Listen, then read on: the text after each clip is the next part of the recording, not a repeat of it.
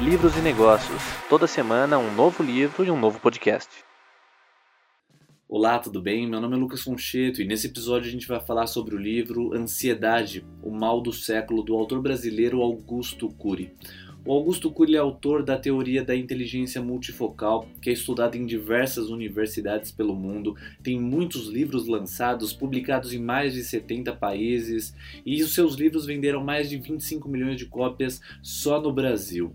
O livro trata de uma reflexão sobre a ansiedade, o desenvolvimento dela na nossa sociedade. O livro é um guia prático, leve e útil para a gente entender o que é ansiedade, como ela nos atinge e como se livrar dela, como criar dispositivos, como construir ferramentas, como desenvolver inteligência emocional que é uma das competências mais importantes nos tempos de hoje, um tempo onde há abundância de informação, mas que a nossa capacidade cognitiva é limitada, as nossas intenções, os nossos desejos são muito grandes, mas nem sempre são possíveis de serem realizados. O livro serve de plataforma para o autor apresentar suas teses, sua visão sobre a ansiedade. O livro ele gira muito em torno de uma ideia do Augusto Cury chamada SPA, a Síndrome do Pensamento Acelerado que é a síndrome que nós temos nos dias de hoje e que o autor se refere como o mal do século, aonde todos nós somos ansiosos, sempre acelerados, sempre pensando demais, sempre consumindo tudo em excesso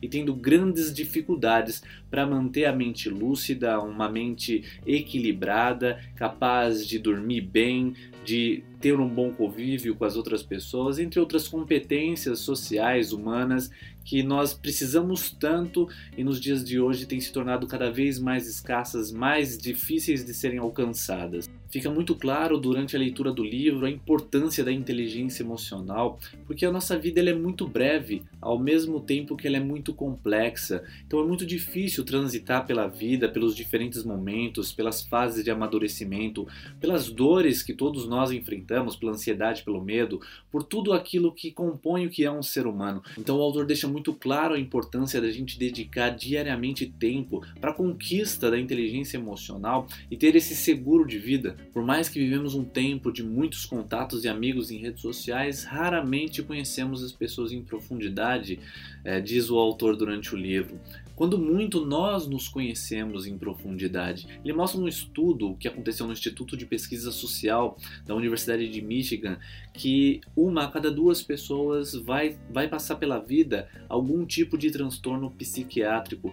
E isso é um número muito grande que tem que ser desenvolvido. A gente vive um contexto muito complicado de superabundância de informação, de opções.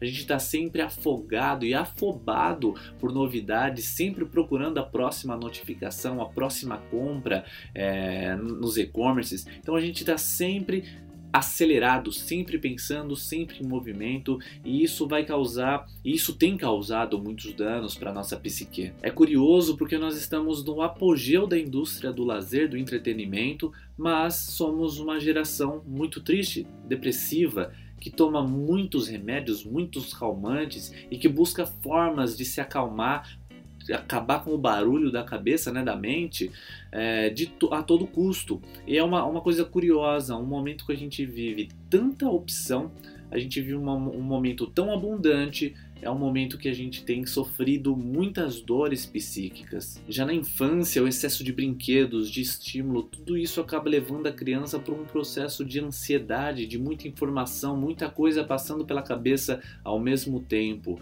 E com o seu desenvolvimento, ela passa a desenvolver cada vez mais ansiedade, se tornando um jovem, um adulto muito ansioso, com sérios transtornos. A síndrome do pensamento acelerado não diz que a gente deve parar de pensar. Pensar é muito bom, pensar com consciência do, do, do com consciência crítica daquilo, mas pensar exageradamente, gastar energia de uma forma é, desnecessária não é produtivo, estressa o cérebro e isso reflete no nosso corpo. Esse excesso ele causa um desgaste no nosso cérebro. Por mais que a gente é, se imuna de informações de alta qualidade, conteúdos cultos, é, altamente intelectuais, é, o problema é que esse excesso ainda causa estresse cognitivo, principalmente conteúdos pesados, densos.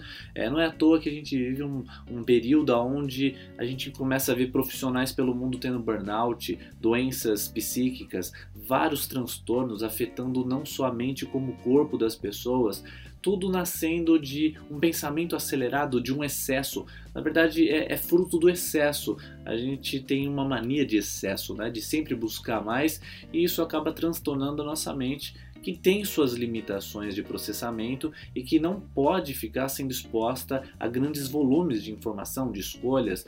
Facilmente a gente fica estressado, sem energia, desmotivados e pouco produtivos. Então é, é preciso ter essa consciência, ter essa calma, e esse é o desenvolvimento da inteligência emocional. É perceber isso, perceber a natureza humana, as nossas limitações e trabalhar em cima disso, sem forçar, sem usar outras pessoas de parâmetro, porque se o fulano consegue, tem essa performance, eu também deveria ter, e aí se cobrar excessivamente, quando nem sempre o, o contexto, as causas, né, as condições é, vão nos levar a ter esse tipo de resultado. Então é ter esse tipo de cuidado e é esse tipo de dica que o autor vai construindo durante o livro, claro, baseado nas suas teorias, em outras teorias da psicologia, mostrando pra gente que o excesso é sempre danoso principalmente o excesso de informação que causa sérios danos e estresses cognitivos. É difícil encontrar uma pessoa que não seja ansiosa, é,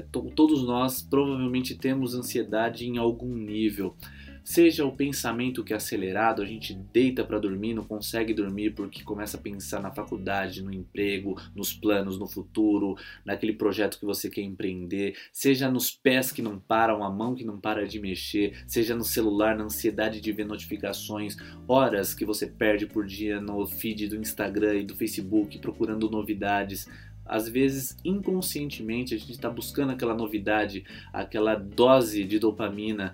Então todos, essa, todos esses processos acabam custando tanto da nossa mente. Chega uma hora que a gente estoura em alguma coisa, seja a nossa imunidade baixando, seja algum problema psicológico. Então é, é preciso tomar cuidado porque a ansiedade realmente é, é um mal do nosso tempo. Todos nós estamos sempre no, nos cobrando mais, sempre usando o outro de referência, sempre olhando nas redes sociais os padrões, as conquistas, a inteligência, é, o, o, tudo que o outro alcança e a gente começa a projetar isso e acaba ficando muito caro para a mente lidar com tudo isso. O autor fala num trecho sobre a ansiedade de que a gente está sempre buscando asfixiar o tempo. A gente não aguenta ficar parado. É, sempre que falta algum tipo de coisa para fazer, pega o celular. E se o celular não tem carga, é um desespero completo. Então ele fala de um exercício que é para reparar se você é ansioso, é ficar cinco minutos sentado numa cadeira sem fazer absolutamente nada. Qual é o tipo de sentimento que aquilo te desperta? Qual é a sensação que você tem de ficar ali parado sem fazer nada? Boa parte das pessoas entra em desespero de não fazer nada, de ficar parado ali olhando para a parede branca.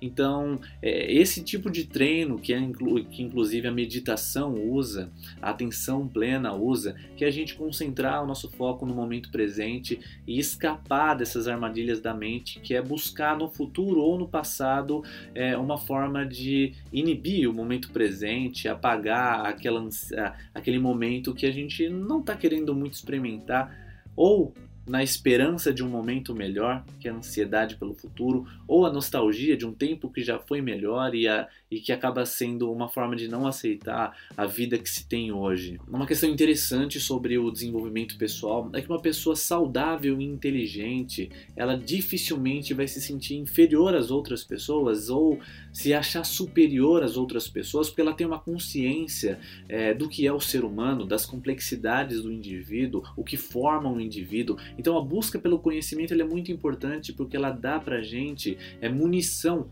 para encarar, para entender a vida. Porque às vezes você julga um o outro é, simplesmente sobre uma única ótica. E quando você amplia o seu leque de informações, você percebe o porquê de muitas coisas, o porquê de você agir daquele jeito. E aí você começa a mudar a conduta. Então o indivíduo que ele busca a, a consciência de si, ele tem muito mais é, potencial, né? ele tem muito mais é, oportunidades de encarar a vida e aproveitar os momentos com intensidade. O autor dá várias dicas dicas de como a gente pode diminuir a nossa ansiedade Primeiro, parar de consumir tanta informação, diminuir, não ficar assinando dezenas de blogs, um monte de canais, seguindo um monte de gente, consumindo um monte de tipo de, de ideia, é não ter essa ansiedade de estar tá consumindo, de ler mais de um livro por semana, de estar tá ouvindo um audiobook, estar tá ouvindo um podcast no trânsito, estar tá alucinado por informação. Isso não quer dizer que você vai evoluir muito mais ou vai acelerar os processos. Na verdade,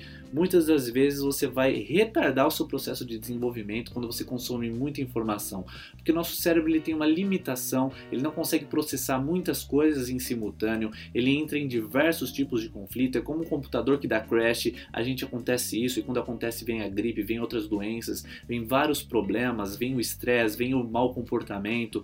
Então, o excesso ele é ruim em qualquer área da nossa vida.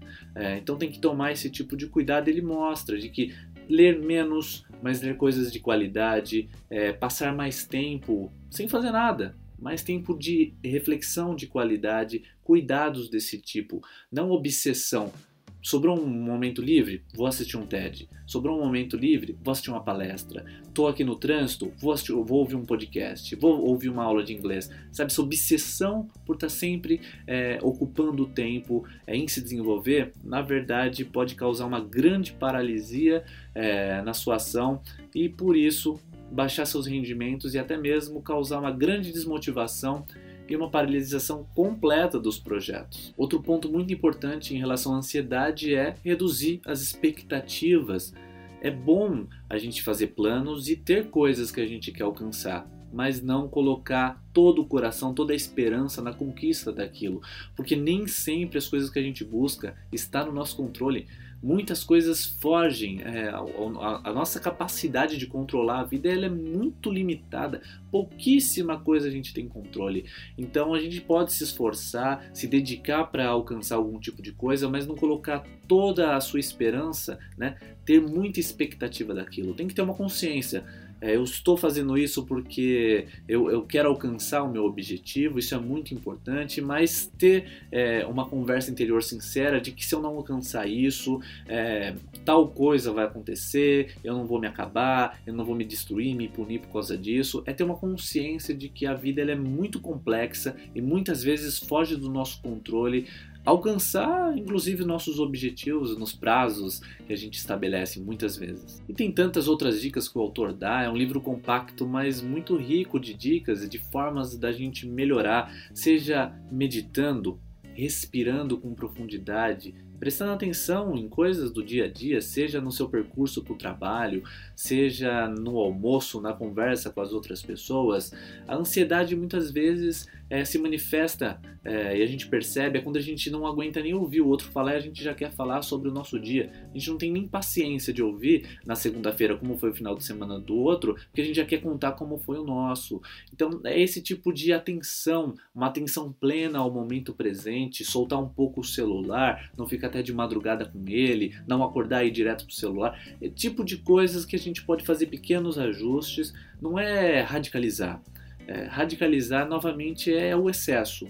Então não é bom é, consumir muito e também não é bom reduzir esse consumo, ser extremista. É bom um equilíbrio, buscar equilibrar essas, essas demandas da vida e, e com isso a gente vai aprendendo mais sobre nós, criando é, ferramentas e métodos para gerir melhor nossos, nossos dias e com isso ter uma vida mais plena.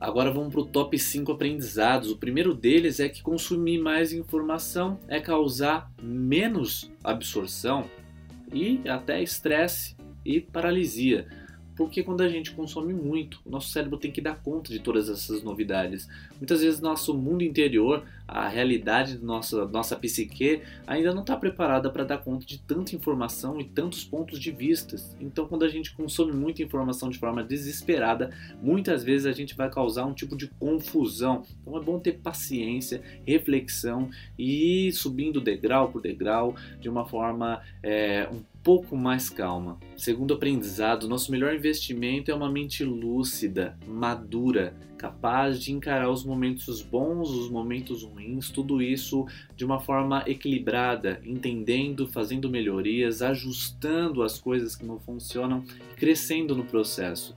Terceiro aprendizado: nós arquivamos os momentos ruins com muito mais facilidade do que os momentos bons. Então é muito importante estar atento né, à nossa visão do mundo, às lentes que a gente coloca nos nossos olhos para enxergar a realidade. Se a gente tem um pensamento muito negativo, uma visão muito ruim da vida, com certeza a gente vai ver muito mais coisas ruins, vai ter uma vida muito mais carregada e tudo vai refletir esse tipo de lente que a gente usa. É claro, não ser. É, bobo, né? não ser tolo de achar que o mundo é mil maravilhas, mas também não ser radical a ponto de achar que o mundo é péssimo em todos os sentidos. É buscar enxergar a vida de uma forma mais equilibrada, de uma forma né, menos tendenciosa, independente do lado, muito para o bom ou muito para o ruim, mas buscar algum tipo de equilíbrio. O quarto aprendizado, a solução não está nas coisas, no volume, ter mais até mesmo porque a gente é a geração mais abastada. Não existiu outra geração que teve tanta informação,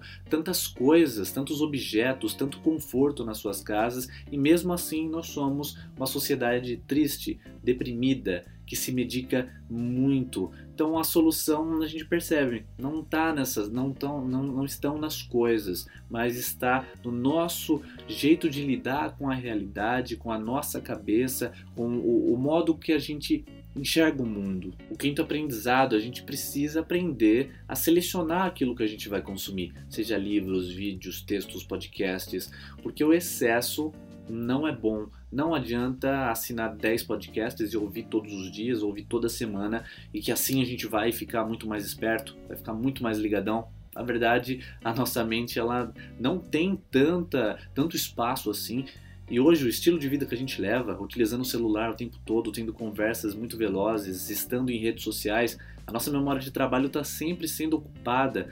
Então, essa ânsia de buscar mais informação na esperança de ter um repertório cada vez mais amplo, na verdade é frustrada, porque o dinamismo é tão grande que as coisas são, vão sendo sobrescritas, a gente vai esquecendo, as coisas vão mudando, a fluidez é tão alta de que a busca pelo excesso não traz a resposta e o potencial que a gente acredita que traz. Então, é um ponto para se pensar.